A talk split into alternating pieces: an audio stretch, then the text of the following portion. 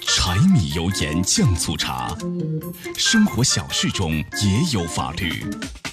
法律身边事，说说说说你身边的法律。法律身边事儿，说说你身边的法律。好，接下来我们进入到法治在线的法律身边事儿。我是主持人高爽，继续在直播室向您问好。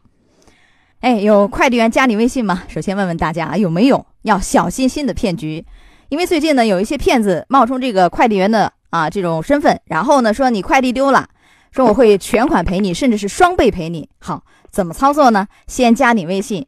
加完微信以后，按照他的这个操作啊，一步一步的，最后你不是拿到了这个赔款，而是把钱转给了他，所以这个就挺吓人的啊。今天我们来关注一下新的这种快递丢失类的骗局。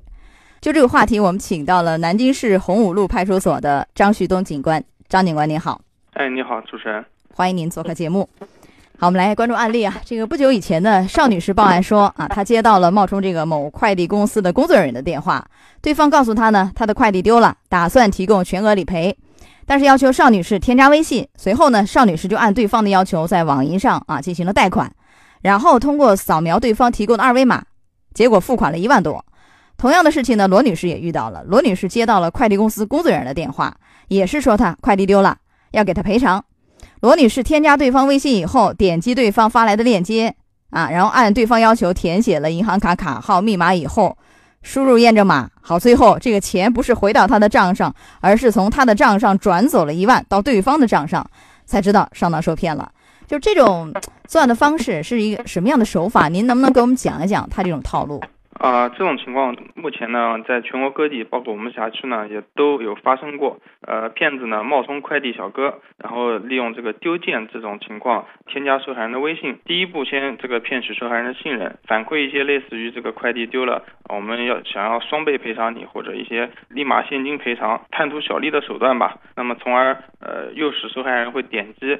假的这个网络链接，有的时候会是二维码，这些二维码和链接都会做的和正规的这个支付宝啊，包括微信转账会比较类似。呃，一般人在粗心大意的情况下，可能不一定能容易察觉。那么由此，呃，在按照这个骗子的指示，呃，一步一步填完这个相关信息以后，那么才会发现啊，自己的钱原来并没有是增多，而是被呃骗子转走了，被骗了啊。对。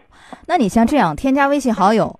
这个防骗的要点有哪些？咱们注意，当对方提出来我要添加你微信，第一个反应就是，如果有人说你快递丢了，我的感受应该是，首先我买没买快件，对吧？我买没买东西在网上，我要查一下。如果买了，我应该到一些正规的网站，他有那些客服查一下我的快递到哪一步了，是否真的丢了，是不是？如果要真的也是啊，比如说那个快件就查的时候走到那儿不动了，可能怀疑丢了，对吧？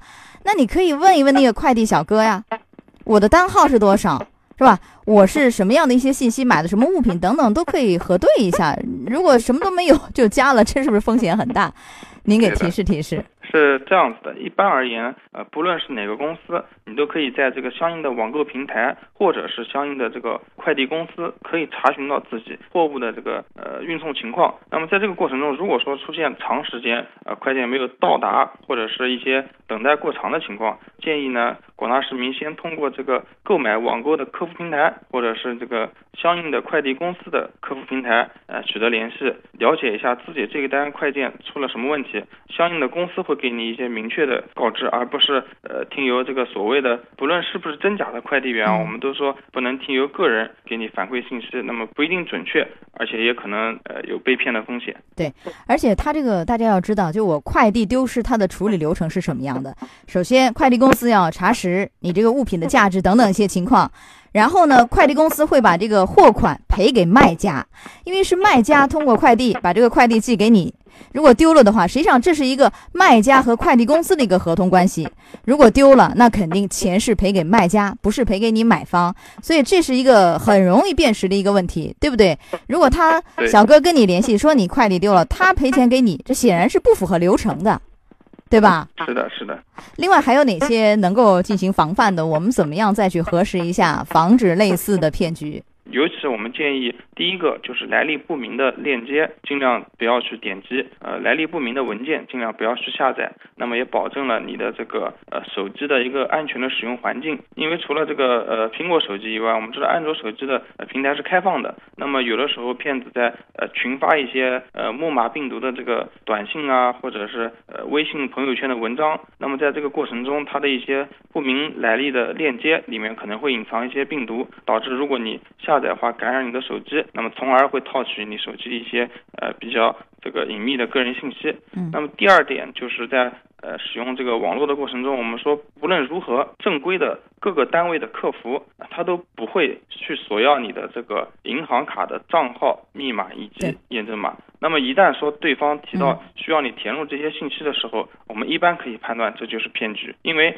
只要是涉及到银行这一块的问题，都不需要你去输入密码的。那么除非是呃你去银行柜台操作啊，对。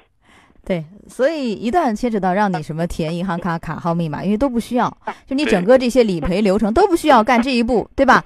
如果是这样的话，显然这是有问题的啊！因为前两天节目我刚讲了那个公安部刑侦局，就是说对外总结的八点经验，其中就提到这一点。他的最终目的绕了一大圈，无论怎样加你好友、加微信，然后一步一步引诱你，是赔钱给你好还是怎样好，最后总是要到，要不然点他链接，对吧？要不然填你的银行卡卡号密码，要不然把钱转到所谓的安全账户，要不然他就帮你贷了款，总归如此。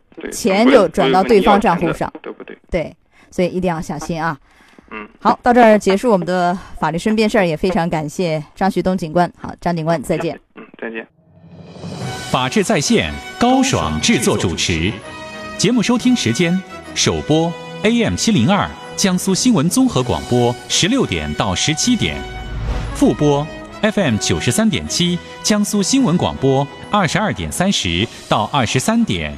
次日两点到三点，想咨询法律问题和主持人高爽互动，请下载大蓝鲸 APP 到高爽的朋友圈，节目微信公众号江苏台法治在线，网络收听方式江苏广播网三 W 点 VOJS 点 CN，智能手机下载大蓝鲸 APP 或者蜻蜓软件搜索江苏新闻综合广播法治在线。可随时收听。